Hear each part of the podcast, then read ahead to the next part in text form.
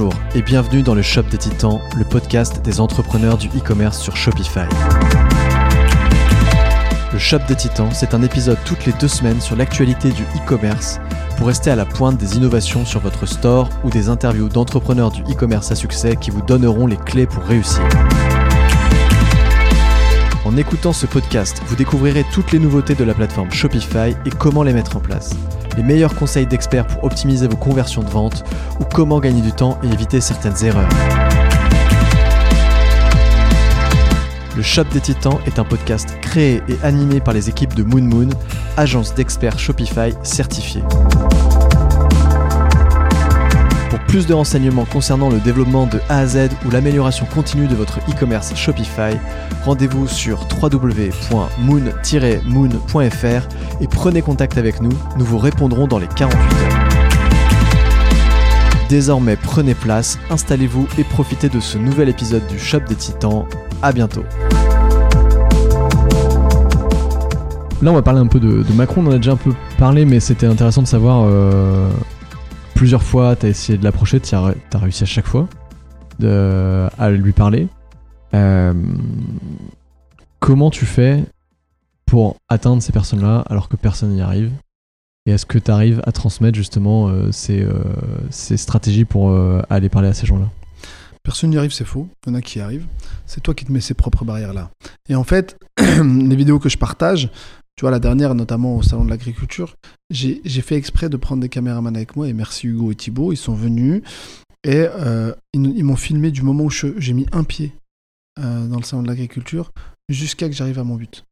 Et ça, ça a été important parce que ça, ça nous a permis de filmer en totalité la progression et toute la méthodologie que je mets pour pouvoir arriver au but.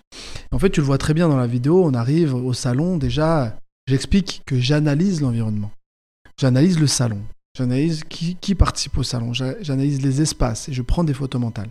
Ensuite, on avance et pendant que, pendant que je fais ça, je, je réfléchis un pitch que j'ai déjà écrit en amont, parce qu'en amont, moi, j'analyse toute la communication du président, quels ont été, et pas que le président, hein, si c'est un acheteur, si c'est un, décisionnaire, je, le recherche sur LinkedIn, je regarde qu'est-ce qu'il a partagé, quels sont les contenus qu'il a likés, quel est un peu son mood, comme ça, mon discours va être adapté à la personne avec qui je parle. Et faire ces fameux euh, exercices d'écho et de, d'attraper à travers ton pitch la personne que tu veux atteindre. Et tu vois, il y a l'écriture du pitch, et ensuite, il y a aussi euh, toute la manière, le mindset dans lequel tu dois être. Parce qu'il y a des moments, tu regardes dans la vidéo, je, doute. Et tu, peux pas l'avoir en plus sincère que ça, c'est parce que vraiment je doute. Je me dis, mais comment je vais faire? Et des fois, je doute. Et je suis obligé de me, de me, de me régénérer, de me dire non, et de me répéter dans la tête, si, je vais y arriver. Je vais y arriver. Et après, tu le vois dans la vidéo. Là, ça n'a pas marché, là, je reteste. Et je reste résilient jusqu'au moment où j'atteins mon objectif. Mais il y a une fois où j'ai essayé de choper le président, je l'ai pas eu. Et tu, sais ce que tu vas lui dire euh, au moment où tu es face à lui? Bien sûr, je prépare toujours tout ce que je vais dire parce qu'en en fait, il faut que tu saches par cœur les messages que tu veux transmettre. Vraiment, il faut qu'ils soient ancrés en toi parce que quand tu arrives dans des moments comme ça, il y a un gros stress. J'ai beau l'avoir vu plusieurs fois, tu as la sécurité, tu as les gens autour de toi qui peuvent parler en même temps et te couper ton pitch, c'est ce qui est le plus dur à gérer ça. Parce que toi, tu pars dans ta lancée, quelqu'un te coupe, es là. tu le vois dans la vidéo, il y a un mec qui me coupe, je suis là, j'essaie de rattraper. Et, euh, et aussi, c'est le président. Pareil, quand je vais voir le, patron de Monoprix, c'est le patron de Monoprix. Tu vois C'est des gars qui ont un. et c'est des choses que j'ai du mal à accepter aussi, c'est que des gens, ils ont un pouvoir énorme sur la pérennité de ton entreprise. Mais ça fait partie du game. Hmm. C'est le, le monde du commerce. Et du coup, là, tu es en face de gens que, que tu ne dois pas décevoir avec toujours, tu as une seule chance de faire une bonne première impression. Tu n'en as pas deux. Hein. Donc là, il faut réussir. Et tout ça, ça génère un stress énorme. En fait, si tu n'es pas préparé, tu peux pas, tu peux pas improviser comme ça, c'est pas jouable. C'est pour ça que je suis toujours préparé et quand j'arrive, je sais ce que je veux lui dire. Du moins, je connais le message. J'ai essayé de travailler des punchlines et tout ça, mais souvent, quand j'arrive dans le tenter, c'est pas du tout ce que j'ai appris. C'est j'ai les grandes lignes, les, les bullet points comme on dit, mais après, sinon, j'improvise sur le wording que je vais utiliser. Et surtout, l'erreur qu'il ne faut pas faire, c'est que tu ne dois pas dérouler un discours hmm. sans prendre en considération les réactions émotionnelles de la personne que tu as en face de toi. Tu dois toujours adapter ce que tu veux dire, ou du moins utiliser les mots et la manière d'arriver jusqu'à tes fins en fonction de sa réaction. Est-ce qu'il est attentif? Il a rigolé, pas rigolé? Il a envie de se barrer? Ou du coup, il y a un truc qui se passe autour de toi? Est-ce qu'il faut faire plus concis parce que tu vois qu'il n'y a pas le temps? Est-ce que c'est bien le une minute que tu avais pensé, c'est bon? Et tout ça, faut réagir dans l'immédiat. Et si tu n'es pas préparé, tu peux pas avoir cette aisance par exemple, on fait des bootcamps. Là, j'ai, je suis en train de lancer un bootcamp. C'est ce que tout ça, là... l'air d'avoir théorisé. Euh, oui, tout ça, je l'ai, je, l'ai posé euh, pour, pour faire vraiment faire une formation. Et, mais par contre, moi, je n'aime pas les formations, sur, sur, surtout sur ces sujets-là. Savoir pitcher, savoir se raconter, travailler son personal branding, travailler sa stratégie euh, marketing en tant que personne, en tant qu'entreprise, tout ça, ce ne sont pas des choses qu'on doit, que, que tu dois travailler en distanciel. Moi, j'ai besoin, euh, tu vois, je, coach aujourd'hui euh, certains mm. dirigeants euh, et certaines personnes qui, qui veulent se lancer. bon, j'ai plus de place, mais j'en prends quelques-uns et ils sont avec moi. Moi, je, réutilise en fait toutes les capacités, toutes les, je réutilise toutes les compétences que j'ai acquis en tant qu'infirmier, tu vois, de faire des psychothérapies, des psychanalyses, de faire de l'écoute active. J'utilise toutes ces compétences-là que je remets aussi dans toutes les compétences, que je couple avec toutes les compétences que j'ai appris en tant que sales, en tant que commercial, en tant que qu'entrepreneur, et je couple ces deux-là. Et quand je fais un coaching, par exemple, pour accompagner un dirigeant ou euh, une personne qui veut se lancer dans le personal branding sur LinkedIn, la personne, je commence avant même qu'on parle de LinkedIn à faire une psychothérapie. Il faut que je sache qui elle est, quels sont ses barrages, quelles sont ses difficultés. Mmh quels sont les messages, ses valeurs. On pose tout ça, toutes ces problématiques. Ensuite, on en parle. C'est pour ça que je fais des coachings très serrés. Parce qu'une fois que tu remues tout ça, tu peux pas laisser une personne, c'est bon, c'est terminé, c'était juste trois heures. Non, non, non, non. C'est qu'on doit refaire un rendez-vous derrière. On doit reparler de ce que ça a créé émotionnellement chez toi. Et en fait, là, derrière, tu ressors la personnalité, le personnel la personnalité de la personne et en même temps tu viens lui coupler tout ce que tu as appris sur le branding en lui disant bah écoute ta marque, voilà les valeurs de ta marque, voilà tes valeurs. Où est-ce que vous vous rejoignez? Et c'est là où tu as les meilleures stratégies de personal branding qui sont, qui sont faites, c'est parce que les porteurs de la marque et la marque se rejoignent et vont dans le même sens. Et c'est comme ça que tu as des créations de contenu. Ce que je, moi, que je fais pour moi personnellement, tous les contenus que je crée sont en, phase avec mes valeurs. Parce que n'oublie jamais que tu peux porter un masque et faire genre, mais un jour ou l'autre, les masques tombent. Et tu verras que ta stratégie de personal branding, elle sera complètement décorrélée de tes valeurs ou des valeurs de ta marque. Donc c'est là où il faut vraiment faire un vrai travail et c'est très important. C'était une masterclass, ça. Hein ça, c'était une vraie masterclass. tu donnes trop de, trop de valeur euh, gratuite, là. je vais faire payer le podcast, je pense. c'est marrant, tu parles de psychologie et je voulais, j'ai une partie euh, de, du, de mon interview qui est, basée là-dessus. Euh, on, va commencer, on va parler de toi, évidemment, et de ta psychologie. ma première question, c'est, quoi ton souvenir d'enfance le plus ancien? C'est quoi le premier souvenir que tu as? Le premier souvenir que j'ai, là, tout de suite, je te le dis de but en blanc, j'étais euh, en fauteuil roulant. C'était un fauteuil roulant avec où ma jambe était euh, fixée droite et j'avais une énorme attelle que j'enlevais tous les jours avec une bande. Euh, j'étais posé. je me souviens encore un peu de l'espace. C'était un espèce de, de, de, de, préau. J'étais dans un centre de rééducation à Bois-le-Roi, et, le CRF de Bois-le-Roi. Et là, on était avec plusieurs enfants et je me souviendrai toujours, il y avait un enfant qui était allongé sur son lit avec des tractions, tu vois, parce qu'il avait un problème au niveau de, de, de, de ses colonnes vertébrales ou de sa, une scoliose, je crois, une scoliose trop, trop, euh, trop accentuée. Et ils étaient en train de tirer sur ses jambes pour le redresser. Et, vraiment, c'était un, un, un mécanisme. T'avais quel âge là? Là, euh, j'avais, je pense, 4 ou 5 ans. Et, euh, et, là, je voyais, hein, je vois encore ces tractions des fils qui étaient au niveau de ses jambes et ça tirait. Mais lui, il vivait très bien. En plus, c'était un lit où il, pouvait bouger. C'était marrant. Et, et euh, c'était marrant. Bah, pour moi, c'était marrant parce qu'on vivait tous ensemble. Donc, pour nous, on était tous normaux, tu vois. Et, et je me rappelle, ce jour-là, on a goûté des châtaignes.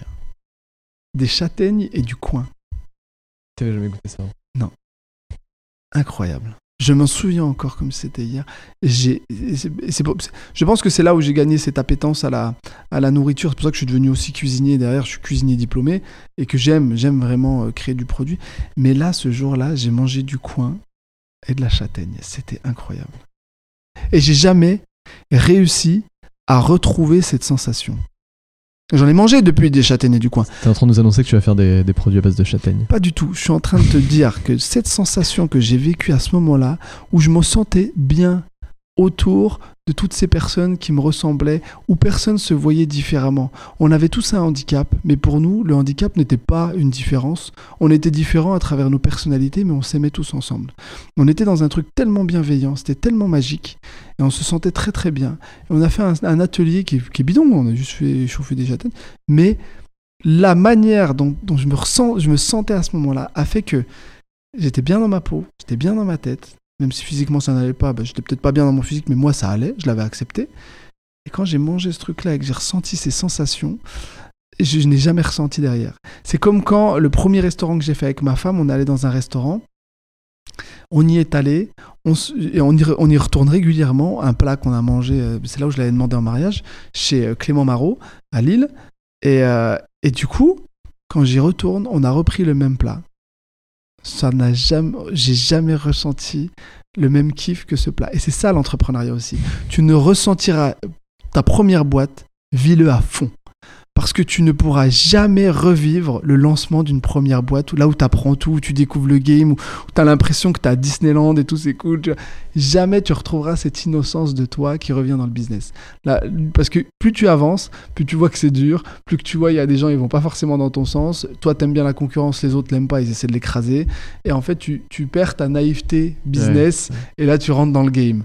Et alors, quand tu plantes ta première boîte ou tant que tu finis ta première boîte, tu la revends, quand tu recommences à relancer, ce sera jamais le même kiff que la première fois quand tu arrives. Tu te dis, oui, on peut tous y arriver, on peut tous entreprendre, on peut tout, oui, super, je vais. Non, non, non, c'est pas ça. C'est quoi ta plus grande peur? Ma plus grande peur, c'est de perdre ma femme et mes enfants. Vraiment. Parce que tu te rends compte que aujourd'hui, d'être engagé comme, on, comme je le suis, comme on l'est avec Fatia dans, dans l'entrepreneuriat, euh, nous, on travaille en couple. hein. tu vois? Et entreprendre en couple, c'est encore autre chose qu'avec un associé. Ton associé, tu lui dis ah, ciao, bye bye, on se voit demain. Là, moi, je lui dis ciao, bye bye. Elle me dit oui, on se voit tout à l'heure. je suis dans la voiture. on rentre à la maison. Tu veux ciao, bye bye. Va, on rentre à la maison là. On rentre à la maison. Et en fait, si tu veux, l'entrepreneuriat devient une, euh, une variable que que avec laquelle tu es obligé de faire. Ça devient un peu la troisième personne de ton couple. Et en plus, ça devient un nouvel enfant, euh, tout ce que tu veux. Donc, ça, c'est très compliqué. Ça a été très dur pour nous. Moi, il y, a- eu un moment, il y a eu un gouffre entre Fatia et moi où je pense qu'il y a eu un moment, on a failli. potentiellement, on aurait, pu, euh, on aurait pu divorcer. Mais comme on, on- on- on s'est dit une chose, et on s'est regardé, et on s'est dit, mais écoute, sache que avant qu'on entreprenne, tout allait très bien. On se prenait quasiment jamais la tête, sauf pour des futilités. Là, on se prend la tête fort. Qu'est-ce qui a changé Donc on a juste pris notre orgueil, on l'a mis de côté, on s'est dit mais qu'est-ce qui se passe?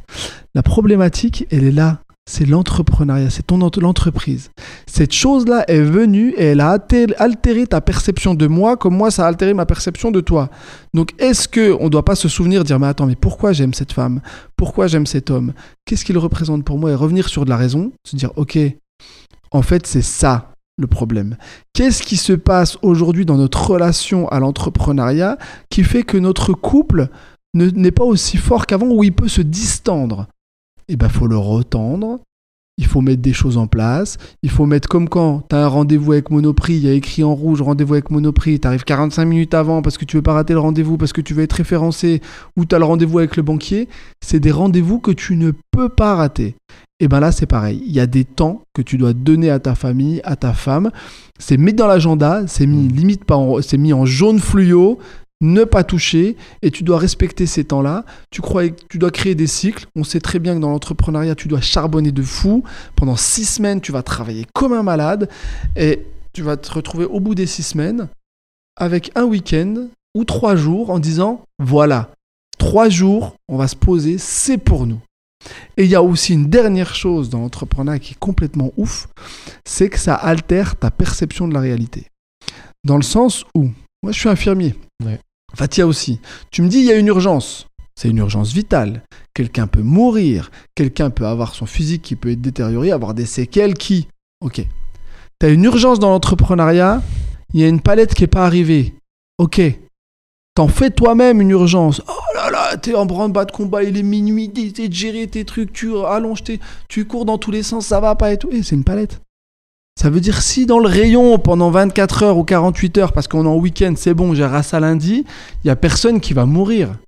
Ok c'est- c'est- Mais ça, tu l'oublies en fait. Tu es tellement engagé dans ta boîte, dans ce que tu fais, que ta perception crée une urgence et du coup, tu as tendance à prioriser des choses alors qu'il faut que tu revoies ton sens des priorités en te disant qu'est-ce qui est réellement urgent et qui me demande aujourd'hui de pouvoir prendre une partie du temps qui devrait être consacré à mon bonheur, au bonheur de mes, des autres, de ma famille, et de pouvoir le consacrer là à cette urgence-là, le temps de la résoudre. Et c'est ça qui est compliqué. C'est pour ça Mhm. que c'est c'est des espèces de garde-fous, euh, des, des- des- des espèces de petites post-it que tu dois te mettre un petit peu à gauche, à droite, te dire attention, fais attention à ça et ça, parce que tu peux, ta boîte peut planter. En plus de ça, tu auras planté ton couple. Tu verras tes enfants une fois tous les 15 jours. Au final, tu as fait ça pourquoi Pense-y à ça. Quand tu fais ta boîte, c'est bien de penser à la réussite de ta boîte, mais parallèlement, qu'est-ce que tu auras réussi de ce côté-là? Et tu seras l'entrepreneur de l'année si tu arrives à faire que ta boîte, elle avance et que tu as même élevé ta famille. Tu fais beaucoup de communication, donc les gens euh, te repèrent. Je pense qu'il y a pas mal de personnes à qui tu jamais parlé, mais qui eux te connaissent. Et donc tu commences à avoir une espèce de notoriété où il y a certainement des gens qui viennent te parler alors que tu les as jamais vus et eux c'est comme s'ils te connaissaient. Euh, donc il y a de plus en plus de personnes qui sont attirées par le fait de, de te parler. Euh, comment tu arrives à faire le tri dans les personnes qui peuvent graviter autour de toi et qui sont de plus en plus nombreuses, tu vois? Je trie pas. Tu tries pas, tu prends, Je trie pas. tu prends tout. Non, non, c'est ouvert. Je viens. Après, euh, la discussion, elle peut durer plus ou moins longtemps. En fonction de, de l'intérêt que je repère. Est-ce que je suis la bonne personne à qui tu dois parler? Mais euh, j'essaye un maximum de répondre aux sollicitations. Après, il y a des gens qui sont très inventifs. Il y en a, ils me retrouvent dans le train. Il y en a- C'est vrai Il y en a, il m'a interpellé dans le train, il a fait la route avec moi. Et il m'a même dit, bah dis-moi, euh, la prochaine fois que tu prends le train, je prends le même train que toi. Je lui dis, mais tu vas pas faire l'aller-retour pour ça. Il me dit, si, si, mais comme ça, en même temps, j'en profite pour aller faire des trucs à Paris, puis je te suis. euh, bah. Donc il y a des gens qui font preuve d'inventivité comme ça. Puis après, il y en a, il y en a, il y en a, il y en a, je peux être blessé aussi. Tu vois, je suis blessé, il y en a, ils écrivent un message. Euh, tu vois, puis moi, avec tout le travail que je fais, j'essaie de voir. Moi, j'essaie de regarder régulièrement LinkedIn, je passe vraiment du temps dessus. Et je regarde, je lis un message, et, quand... et après, des fois, tu, sais, tu, tu passes vite à autre chose parce que tu as un autre truc à faire, mais au moins, tu as lu, tu sais qu'il y avait ce message-là, mais tu vois pas d'urgence. Donc, tu le laisses de, Mm. tu le laisses de côté. Et les gens, euh, 24 heures après, t'as pas répondu, ouais. ils te disent euh, Ah ouais, non, mais attends, euh, tu m'as lâché un vu, euh, je savais que t'étais un mec en carton, un truc comme ça. tu. Et je dis ça, mais je me dis Mais les gens, ils sont pas conscients. Ils sont pas conscients du nombre de messages qu'on reçoit. Ils sont pas conscients aujourd'hui que euh, c'est compliqué pour moi, pour ma femme, de gérer nos enfants. On les voit pas beaucoup.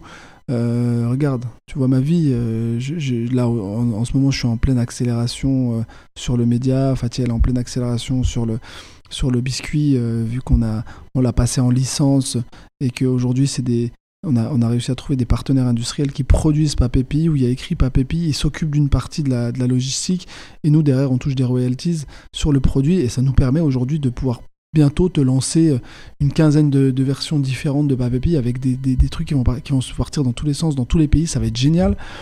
Et c'est le, le, le- le modèle qu'on a réussi à mettre en place et qui va cartonner, je pense, et j'en suis même sûr. Et ben, ça, ça prend un temps fou. Les gens, ils se rendent pas compte quand je leur écris à 3h du mat, mais ça veut dire que j'ai dormi une heure.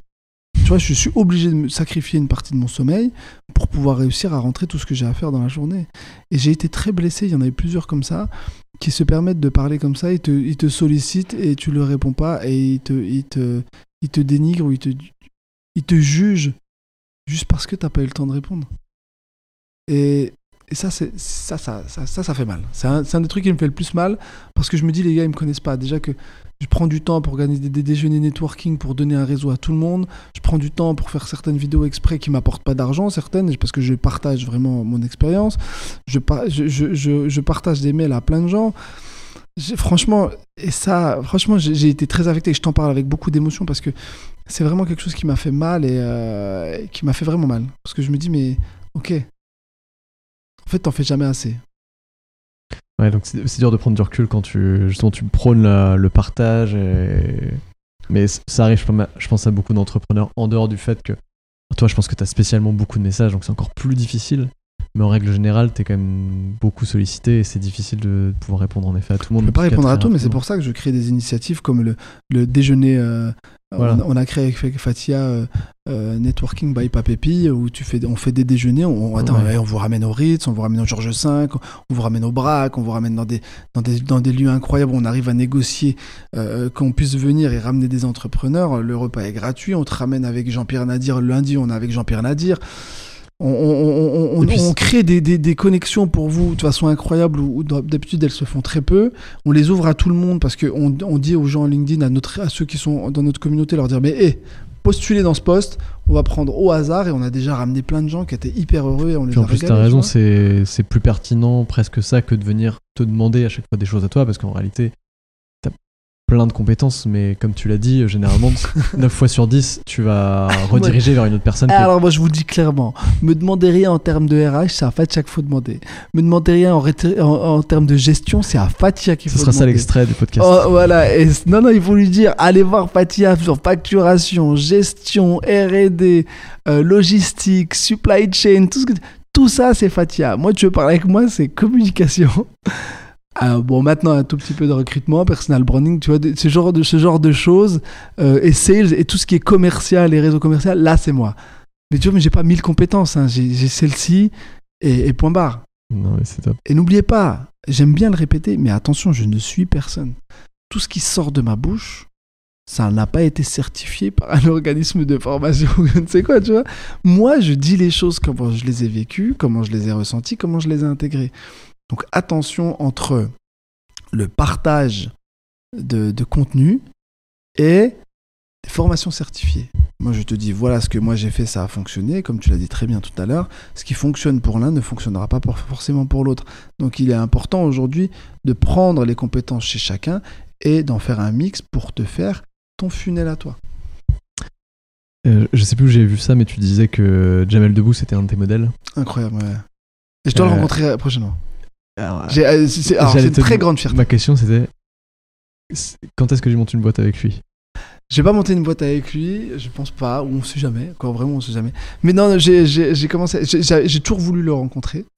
Euh, Et là, tu je m'en suis jamais occupé, je m'en suis vraiment jamais occupé, mais j'ai toujours voulu le rencontrer parce que réellement, je me souviens de moi euh, face à son premier, euh, à tous ces. Au début, je regardais beaucoup ses reportages où j'avais ce handicap physique et j'avais beaucoup de mal à, à l'accepter. Ça m'a pris du temps. hein. C'est à partir de 21 ans, 22 ans que j'ai commencé à assimiler mon handicap et me dire que ma différence était une force. Ça a été très très dur, beaucoup de, de, de- de dépression sur le sujet. Mais c'est lui qui m'a donné vraiment, en le regardant à la télé, en le voyant avec sa main, on voyait c'était un handicap euh, qui se voyait, tu vois, c'était pas un handicap invisible.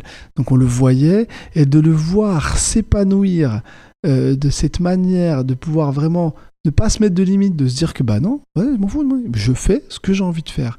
Et c'était un succès incroyable. Et ben je regardais, j'étais vraiment fan, j'étais vraiment fan et je me suis dit putain ouais ok. Et il m'a inspiré en me disant mais en fait ouais. Et dans, dans mon processus de d'acceptation du handicap, euh, même si tu vois, même si c'est pas quelqu'un de palpable, c'est un modèle. C'est un modèle et aujourd'hui, je vais te faire une analogie euh, qui sort de l'espace. Mais en réellement, réellement, aujourd'hui, nos modèles doivent changer. Moi, maintenant que j'ai des enfants, tu vois, on parlait de, de toutes les problématiques et toutes les polémiques qu'il y a eu sur l'influence dernièrement.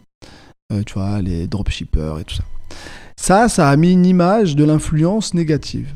Aujourd'hui, tu as des créateurs de contenu qui ont une influence, qui sont des entrepreneurs, qui ont créé des boîtes et qui sont devenus influenceurs parce que la valeur qu'ils ont créée en termes de travail Ouais, Il partage de la valeur. et partage de la valeur. Donc ça, ce contenu-là, il est riche et il participe à l'économie française. Le problème, c'est que ceux qui sont visibles, ce sont des gens qui ont une influence qui va être plutôt sur du lifestyle. Mais après, il y en a qui sont devenus entrepreneurs derrière et qui aujourd'hui commencent à avoir une valeur, mais ils ne, le savent, ils ne savent pas le plugger, revenir sur LinkedIn pour le partager. Et le problème, c'est que l'audience qui est là, c'est habituée plutôt à du m'as-tu vu, Mm. quel est ton shampoing, et ils ont des modèles qui sont complètement altérés avec ce qu'ils pourraient avoir comme modèle et les élever. Eh ben, tu vois, là aujourd'hui, je suis en train de travailler sur un programme où euh, je suis en- on est en train avec Fatia de se dire que Moi, j'ai des enfants. Je veux que ma fille demain, elle me dise pas Waouh, Nabila, son shampoing. Je te donne l'exemple basique. Non, non, je veux qu'elle me dise Tiens, euh, ah, j'ai vu un truc incroyable, l'interview qu'a fait David Laroche. Ah super, j'ai trouvé ça génial, ce mec est, inspirant. Ou euh, une femme, une femme entrepreneur qui a fait une conférence mais qui a dit un truc cool et qui l'a fait d'une telle manière qui parle non mais je l'ai vu là, c'était trop, ils sont passés dans mon lycée, c'était génial et qui prennent cette référence là. Et ça, il faut qu'on arrive à faire que nos jeunes qui aujourd'hui sont très plugués sur des réseaux sociaux euh, à consommation rapide, de se dire que à partir du lycée, quand ils vont commencer à avoir des choix d'orientation à faire qui vont être décisifs, de se dire mais on va pas attendre que vous soyez à la fac ou que tu aies quitté le lycée pour te dire ok j'ai tenté, je voulais être designer, ok, mais tu savais pas vraiment ce que c'était designer. Parce que designer, tu as designer produit, tu as designer euh, web, Web. desi- web designer, tu as motion designer. Et en fait, dans cette branche-là, tu as plein de spécialités, comme quand tu es médecin, tu, tu es chirurgien, mais quoi Neuro, euh, cardio, qu'est-ce que tu veux faire? Et du coup, il faut absolument que ces jeunes-là, on aille les sensibiliser dès le lycée, à leur parler réellement de LinkedIn. Et que LinkedIn est aujourd'hui une porte ouverte sur l'entreprise et sur l'entrepreneuriat. Donc il faut qu'ils viennent consommer du contenu ici, sur cela, et qu'ils viennent le consommer et qu'ils prennent plaisir. Et pour ça, on doit leur rappeler que le CV d'aujourd'hui, c'est LinkedIn. Le CV archaïque avec la lettre de motivation, c'est terminé. Il y a plein de, de- de- de recruteurs, et moi le premier, quand tu reçois un- une demande de- d'emploi, tu vas sur le LinkedIn, quel contenu il a partagé, Mhm. de quoi il parle, euh, est-ce qu'il est présent, euh, quelles sont ses expériences, et tu vois et tu remontes combien de temps il est resté, et c'est là où tu vas lire vraiment le CV. Donc ces jeunes-là, d'une part, on doit leur rappeler comment on utilise LinkedIn, donc on doit faire des campagnes de sensibilisation en allant directement dans les lycées. On doit leur dire quel est l'intérêt d'utiliser LinkedIn pour eux, de, parce que préparer ton avenir, c'est préparer ton passé, donc réellement de se poser sur cette plateforme et de savoir leur montrer qu'elle est utile. Et c'est surtout leur dire, regardez, vous allez regarder des modèles aujourd'hui qui vont vous rappeler que la valeur la plus importante, c'est la valeur travail. Donc que ton influence aujourd'hui, elle peut te rapporter de l'argent comme ces influenceurs qui sont beaucoup plus décriés, sauf que là, c'est de la de l'argent sain, tu vois, c'est de l'argent qui est pérenne parce que tu crées une, une boîte, tu crées quelque chose. Et moi, je suis très heureux de voir qu'il y a des gosses de 14, 15, 16, 17 ans qui sont sur LinkedIn et qui Ah ouais. créent des boîtes. Ils ont créé des boîtes. J'aurais adoré être à leur place. J'avais pas cette, cette- cette- présence d'esprit quand j'étais jeune. Donc là, tu vois, vraiment, j'ai interpellé euh, Valérie Pécresse sur le sujet et, c'est magnifique parce que euh, il y a vraiment un truc qui est en train de se passer. Et en plus, on lance prochainement, là, avec les échos euh, sur Go Entrepreneur, on fait la première émission LinkedIn qui va être, qui va être filmée où je suis là en présentateur. J'ai invité Nina Ramen, Youssef Koutari, euh, il y aura aussi euh, Caroline Mignot et euh, peut-être Ruben Tayeb. Et là, on va être là, on va faire une émission en live devant euh, les entrepreneurs ou entrepreneurs. Tout va être filmé. Ça va être le premier numéro d'une longue série, parce que je- on lance l'émission euh, sur LinkedIn. Comment utiliser LinkedIn? Comment LinkedIn aujourd'hui a changé les choses? Pour donner des tips comment utiliser, on va analyser des posts, pourquoi ils ont marché, quels ont été les bons tips, pour avoir de l'activable directement. Comme quand tu regardes Stéphane Plaza sur M6 et que tu regardes cette émission sans vraiment pourquoi savoir tu la regardes, mais quand tu éteins la télé, tu te rends compte que tu sais calculer une loi Carrez et combien ton appartement il fait de mètres carrés, tu sais homestager ta maison et euh, du coup tu sais la faire gagner en valeur si tu la revends, même si c'est pas ta maison, mais et tu connais le prix de l'immobilier, le, le- le prix du marché, tu vois, et tu apprends des choses de façon très très simple et ludique. Et c'est ce qu'on va vraiment faire sur LinkedIn et ce qu'on va faire aussi sur Charabia. Canon. On arrive à la fin de l'interview. Ça Il y est reste 7 questions. 7 Et c'est Faut des qu'on fasse un deuxième alors. C'est des questions rapides. Euh, je je te laisse entre 30 secondes et une minute par question à peu près. Allez, C'est quoi ton meilleur souvenir dans toute cette aventure Papépi le meilleur souvenir?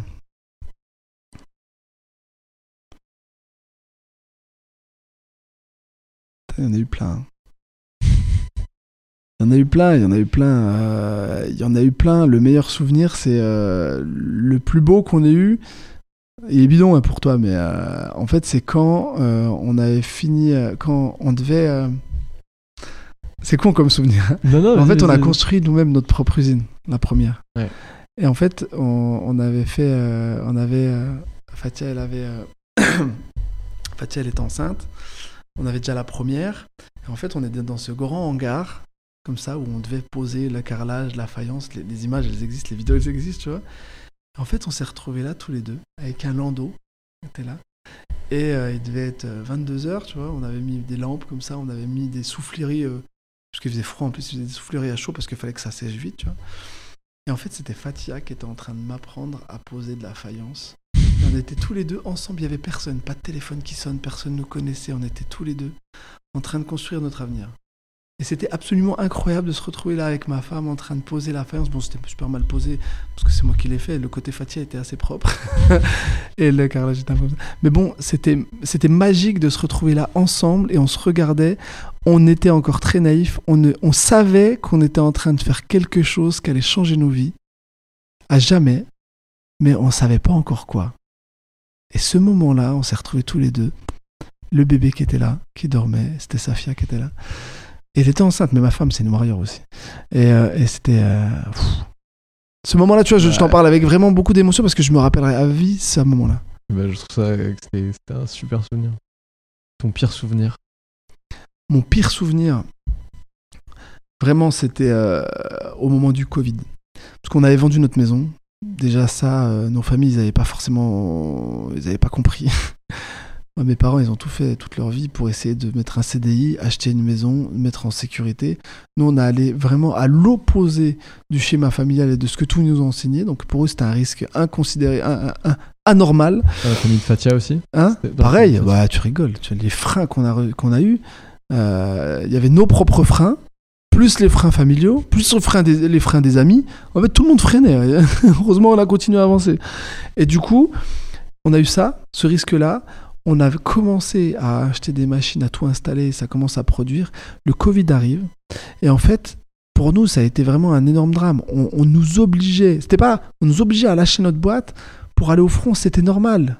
On pour nous, on, aurait pu avoir le choix de dire non, puis perdre notre diplôme. Mais on devait y aller, même le choix, il se posait même pas. Donc on devait y aller, donc la boîte a failli couler. Et en plus, on voyait que les magasins n'achetaient plus. Là, ce moment-là, je te promets, hein, j'étais en. Et, mon expert comptable du moment, qui s'appelle Christophe Debalme, il pourra te le dire. J'étais en position fétale, en train de me dire on a tout perdu, c'est la merde.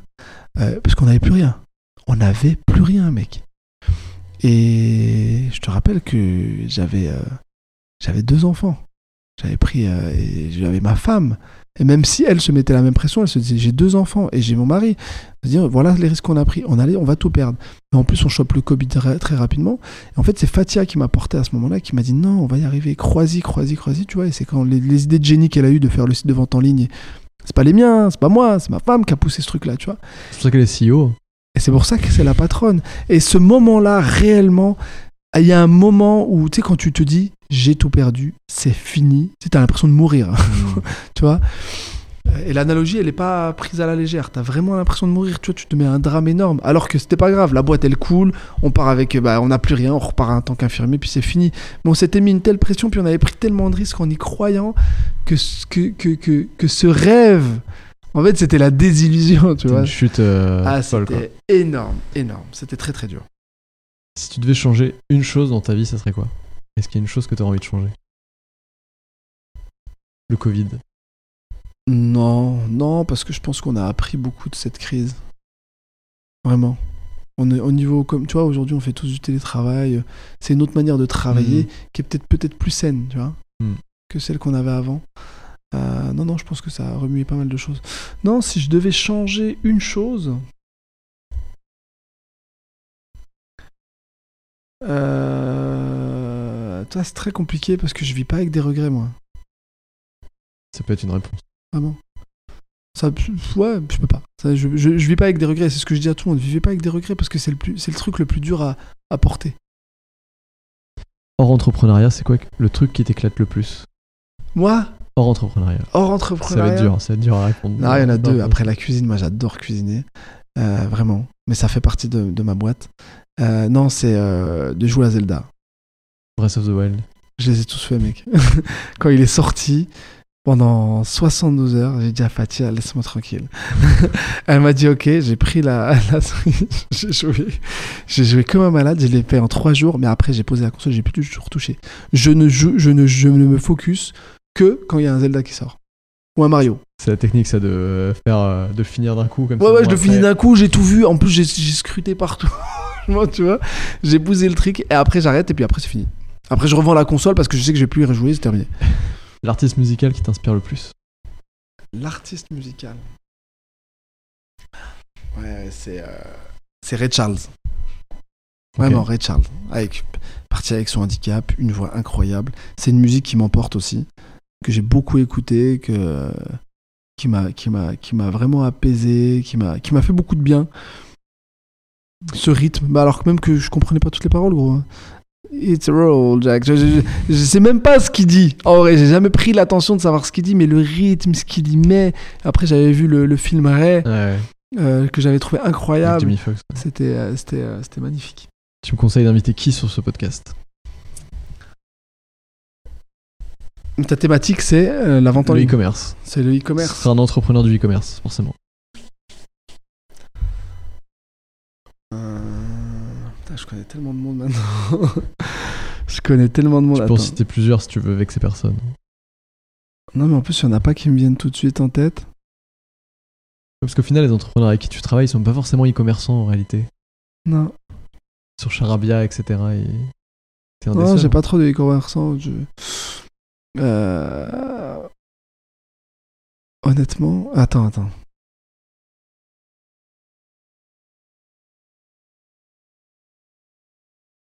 Moi, je te dirais d'inviter un chocolatier, tu vois, des gens comme ça qui ont une boutique en physique, réellement, un chocolatier qui a commencé à faire un peu de vente en ligne, mais un truc euh, très simple, tu vois, où il fait ses petits colis euh, derrière parce qu'il n'a pas énormément de commandes, mais il fait quelques petites ventes. Ça, ça pourrait être intéressant d'avoir sa vision euh, qui est peut-être plus pragmatique et plus terrain de la prise, prise en compte de- du e-commerce.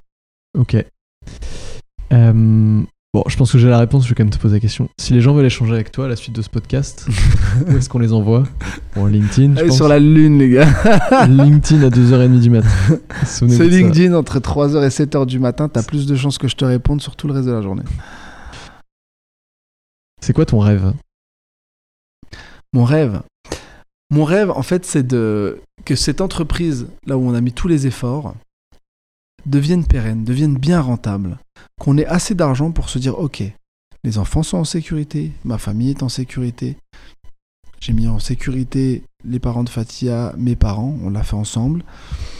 Et que maintenant, on a tout ce qu'on a lancé, toutes les graines qu'on a lancées, on puisse vraiment euh, s'occuper de, de toutes ces personnes qui ont des difficultés dans la vie, ça peut être dans l'entrepreneuriat, dans le handicap. Le handicap, c'est vraiment quelque chose qui m'anime beaucoup, ou, ou dans la maladie, et de se dire, bah, ok, on va pouvoir prendre du temps pour eux. Ça va être oh, même que qu'on puisse devenir business angel, investir dans certains, les accompagner. Vraiment de, moi, j'a- j'adore partager. Vraiment, c'est quelque chose qui m'anime énormément, qui me nourrit tellement que moi, je t'avoue que quand je donne, j'attends même pas en retour parce On que le voit là, ça fait une heure et demie qu'on est ensemble. tu vois, il faut que t'arrêtes, mec. J'ai des trucs après là, je suis dans la merde. C'est fini. Mais non, non, c'est- quelque chose qu'on aime faire avec Fatia. C'est quelque chose qui nous anime. Si on arrivait vraiment, c'est pas pour rien qu'on essaie de se câbler au niveau du réseau et tout ça, parce que si on y arrive, je te promets que ce qu'on va lancer après sera d'utilité publique. Et j'ai une dernière question qui est spéciale rien que pour toi. C'est qui le prochain Raybed Le prochain, Est-ce que t'as, est-ce que tu, je n'espère tu- à personne d'être celui que je suis. Vraiment, tu- c'est trop Ouais, compliqué. comme, euh, ma question euh, un peu sous-jacente, c'est que comme tu fais pas mal de coaching, que tu vois beaucoup de jeunes entrepreneurs, est-ce que tu as repéré un, un ou une euh, entrepreneur jeune qui, où tu te dis, cette personne-là, je pense qu'elle peut percer? Ah, j'en ai vu plusieurs. J'en ai vu plusieurs. Après, moi, je me, je, je me considère pas comme quelqu'un de différent. Moi, je fais juste la sauce que j'ai à faire. C'est vous qui me dites que c'est ouf ce qu'on fait. Tout. Moi, moi, pour moi, je fais juste mon travail. J'arrive pas, moi, à comprendre où est-ce que je dois me placer dans les idoles que moi j'ai. Dans les gens que je regarde, tu vois, je vois, des, je vois un tableau, je me dis, bah attends, telle réussite, telle réussite, c'est incroyable. Je sais pas où me placer. Et puis, des gens ont, ont- ont- sont en train de me dire que t'es là. Et je me dis, mais non, moi, pour moi, j'ai pas ma place là. Tu vois? Syndrome de l'imposteur, attention. c'est pas le syndrome de l'importeur. C'est que pour moi, en fait, je suis pas, je suis pas quelqu'un qu'il faut idolâtrer parce qu'en fait, je travaille. Je travaille beaucoup. Ceux que je regarde là, en fait, ils ont réussi des boîtes qui sont structurées avec des équipes. Donc leur réussite actuelle, elle est dépendante ou bien du coup, elle résulte d'un travail énorme d'une grosse entreprise. Mais nous, on est encore tout petit avec Vatia. Tu vois, on est vraiment tout petit. Donc pour l'instant, je ne peux pas être sur ce tableau-là parce que j'ai pas atteint leur level d'avoir 80 personnes qui travaillent dans la boîte ou 20 ou 25, 30 personnes et que la boîte, elle tourne, elle crée de la valeur, on crée une autre boîte et tout ça là, ce sera cool. Et alors j'ai une question parce que une dernière question finalement que je m'étais noté que je t'avais pas posée, mais euh, Papépi, ça se finit. Enfin, c'est quoi le but de Papépi ultime? C'est celui-ci.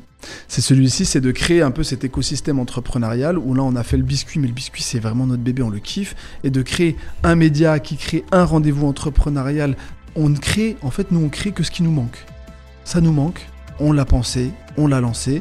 Donc c'est de créer ces médias comme ça qui vont apporter de la valeur aux autres, qui vont créer ces rendez-vous et qui vont être assez pédagogiques et qui vont réunir tout le monde. De cette formation, de pouvoir la rendre le plus accessible possible pour que les gens à qui il manque certaines choses, ils y aient accès. Et l'événementiel, c'est vraiment un kiff de pouvoir créer des moments où les gens se réunissent et où on peut tous partager et créer des cercles vertueux. Dès qu'on a- on aura réussi à faire ça de façon pérenne, que nous, on puisse vraiment économiquement être à l'aise et de pouvoir passer plus de temps en famille, là c'est bon, on aura réussi. Merci Rebed. De rien mon ami. Merci d'avoir écouté jusqu'au bout cet épisode. Si jamais celui-ci vous a plu, nous vous invitons à vous abonner au podcast sur votre plateforme d'écoute préférée pour ne louper aucun épisode. Vous pouvez également nous laisser une note et un commentaire sur iTunes, Apple Podcasts ou Spotify afin de nous aider à faire découvrir ce podcast à d'autres personnes. Ce podcast vous a été présenté par Simon Lefebvre, Benjamin Brisbou et Thibaut Briet, les trois fondateurs de Moon Moon, agence experte en développement Shopify certifié. Pour plus de renseignements, rendez-vous sur www.moon-moon.fr. Rendez-vous dans deux semaines pour un nouvel épisode. Très bonne journée et à très très vite.